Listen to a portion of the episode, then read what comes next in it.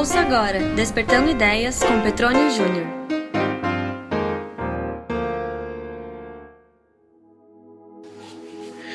João Batista, no capítulo 3 do Evangelho de João, ele nos ensina algumas coisas sobre o posicionamento ideal, a fidelidade ao chamado que aponta para Cristo e a humildade em reconhecer, em reconhecer a si mesmo. Ah, uma, uma das coisas que nos coloca ah, numa condição de piedade, de fidelidade a Deus, de temor ao Senhor, é reconhecer a nós mesmos. Nós temos várias passagens na Bíblia, várias situações na Bíblia em que vão nos instruir, nos ensinar, nos ilustrar situações que, se eu não me humilhar diante da poderosa e soberana presença de Deus, ou simplesmente da realidade onipresente de Deus, se eu não me curvar diante disso, se eu não me humilhar diante disso, ou como o próprio Jesus iniciou no sermão sobre a montanha lá em Mateus capítulo 5, bem-aventurados os pobres de espírito, ou seja, aqueles que reconhecem a sua necessidade espiritual, ou seja, o pobre ele tem uma dependência, então, bem-aventurados aqueles que se colocam diante de Deus como dependentes. E João Batista, ele tinha tudo para ser o cara mais soberbo da, da Bíblia, ou talvez do Novo Testamento. Ele tinha tudo para ser o cara mais vaidoso, o cara que mais se achava é, na sua época ali no momento. Pensa você ser uma pessoa que foi projetada, vamos dizer, vamos usar um, um argumento bíblico, foi predestinada a ser aquele que ia preparar o caminho de nada mais, nada menos que o Messias. Veja que interessante, ele não era simplesmente uh, predestinado a ser um filho de Deus qualquer. Não que nós sejamos uh, predestinados a ser um filho de Deus qualquer, porque aquele que é filho de Deus não é tratado como qualquer, ele é filho de Deus, ele é eleito por Deus, ele é escolhido por Deus, ele é santificado por Deus. Mas isso é outra questão, a gente não vai falar sobre eleição. Mas pensa você, como João Batista, ser aquele que as Escrituras diziam que ia vir para preparar o caminho. Ele tinha tudo para ser cara mais vaidoso do Novo Testamento. Ele tinha tudo para ser o cara mais vaidoso do Novo Testamento, na minha perspectiva, porque também a, fazendo o batismo, as pessoas o seguiam. As pessoas queriam conhecê-lo.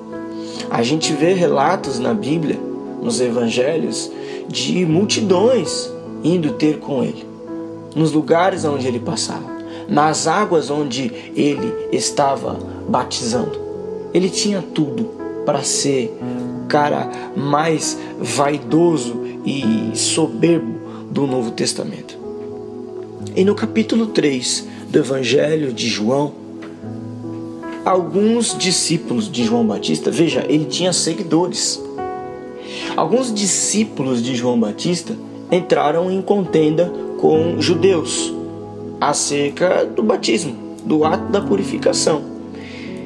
E os próprios seguidores de João Batista, os próprios discípulos de João Batista, eles é, ficaram confusos com algumas indagações e o procuraram.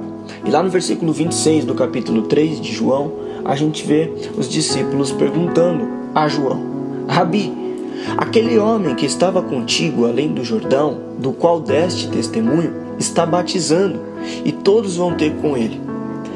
Aquele homem que eles se referem é Jesus Cristo.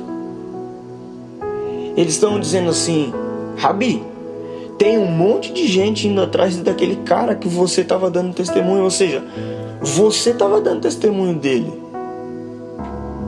Não é ele que dá testemunho de você, não é você o, o cara que batiza, não é você que, que tem aí o, o ato da purificação das águas e agora tem um outro aí se levantando e tá todo mundo indo atrás dele.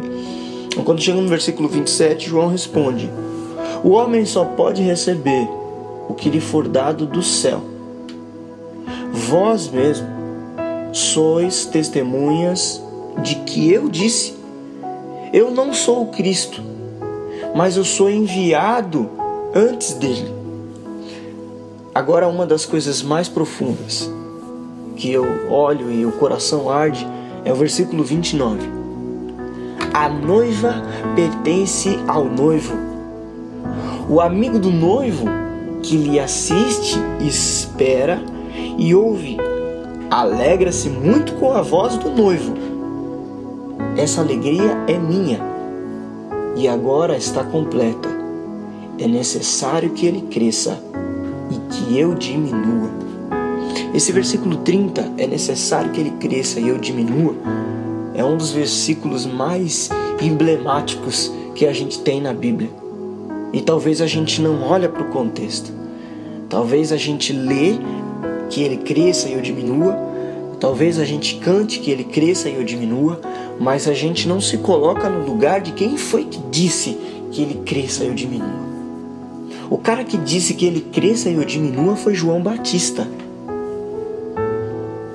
Lembre-se quem é João Batista. O cara que a Bíblia diz que viria para é, pavimentar o caminho do Filho de Deus, do ungido do Senhor. Sabe, o povo de Israel esperava o Messias há séculos. A promessa, a expectativa, a esperança era ardente pelo Messias. E João Batista era o cara que ia é, abrir o caminho para o cumprimento da promessa desse povo, do, do, da nação eleita de Deus. Talvez você não tenha dimensão do, de qual que era o papel de João Batista. Pense na responsabilidade, no compromisso e na obediência que João Batista tinha que ter diante de Deus e da sua palavra para que Jesus viesse é, a, a, cumprir e ser aquilo que a Escritura é, já apontava. Então, quando ele diz que ele cresça e eu diminua, ele sabe muito bem o que ele está falando. Ele está dizendo no 29 que a noiva pertence ao noivo, ou seja, esse povo que eu batizei não é meu, é dele. É dele. Eu sou amigo do noivo. E o, e o, amigo do noivo, ele só se alegra quando o noivo e a noiva estão celebrando o casamento. Só isso. Você já deve ter ido a um casamento você já deve ter se casado. E você sabe que numa festa de casamento, a alegria mesmo real é do noivo e da noiva. Apesar da família e dos amigos estarem ali celebrando, se alegrando, desfrutando daquele momento, a alegria plena mesmo daquele momento, a coroação real daquilo é do noivo e da noiva. Então é isso que ele diz: a noiva pertence ao noivo. O amigo do noivo, que sou eu, que assiste, ele espera, ouve e ele se alegra com a voz do noivo. Essa alegria para mim já é completa. Por quê? Porque eu quero que as pessoas o vejam, que ele cresça e que eu diminua. Essa lição de João Batista, ela deve mexer com o nosso ego, nos provocar a ser dia após dia mais humildes, nos colocando diante da presença do Senhor, dizendo que o Senhor cresça e eu diminua. Que a gente seja como João Batista, levando pessoas para Cristo, não formando seguidores para nós.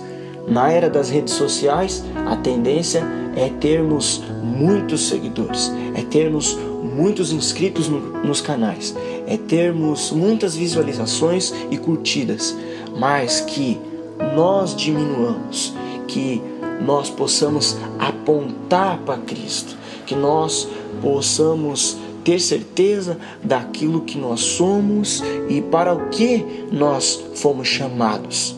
Se você quiser ler isso depois, está lá no Evangelho de João, capítulo 3, a partir do versículo 22. Muito obrigado, que Deus o abençoe.